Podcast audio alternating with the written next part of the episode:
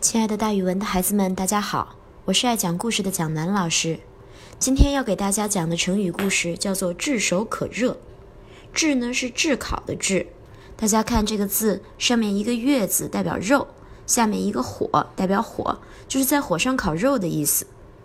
这个成语的意思呢是手一挨近就感觉热，比喻的是权贵气焰之盛。那么大家就要问了。炙手可热这个成语一开始形容的是哪个权贵呀？这就要说到咱们国家唐朝时候的事儿了。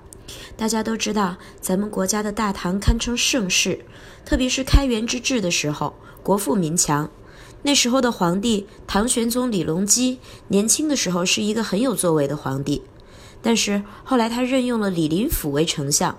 李林甫就是那个口蜜腹剑的人，之前蒋老师是讲过的，嘴上一套，心里一套。自从李林甫当了丞相，政治开始腐败。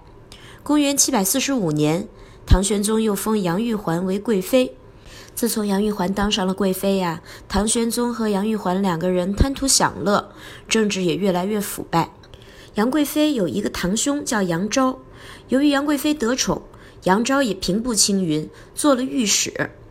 唐玄宗还给他赐名国忠，也就是之后咱们听到的杨国忠。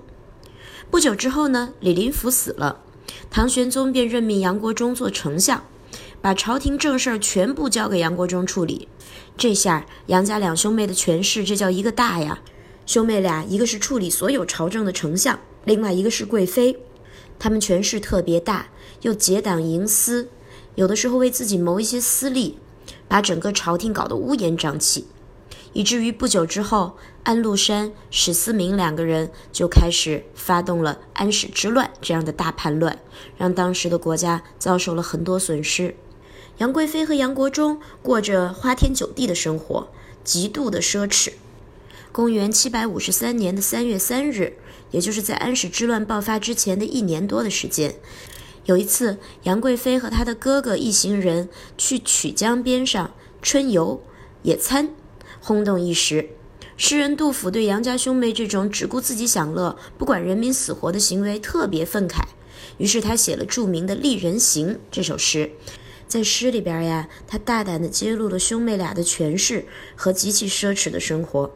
诗里边有两句是这么说的：“炙手可热势绝伦，慎莫近前丞相嗔。”这两句诗的意思是，杨家兄妹位高权重，没有人能与之相比。你千万可别走近了呀！走近了，丞相会发怒生气骂你的。所以呀，从这两句诗里，人们也总结出来了“炙手可热”这样一个成语。蒋老师要提醒大家哦，这个成语比喻的是权势大、气焰盛，让人不敢接近。大家千万不要觉得这是一个褒义词，说的是什么事儿很红或者很抢手。不对，不对，这绝对是形容一件事儿是个烫手山芋，摸不得。所以，有的时候大家会看到有一些小报纸、小杂志会用“炙手可热”来形容现在的某一个明星，说他很红、很受欢迎。其实这是完全不对的哦，一点也不合适。蒋老师用“炙手可热”给大家造个句子吧，可以说这个人新当了领导，炙手可热，非常傲慢，让人非常看不惯。好了，那今天的成语故事就给大家讲到这儿，咱们明天再见哦。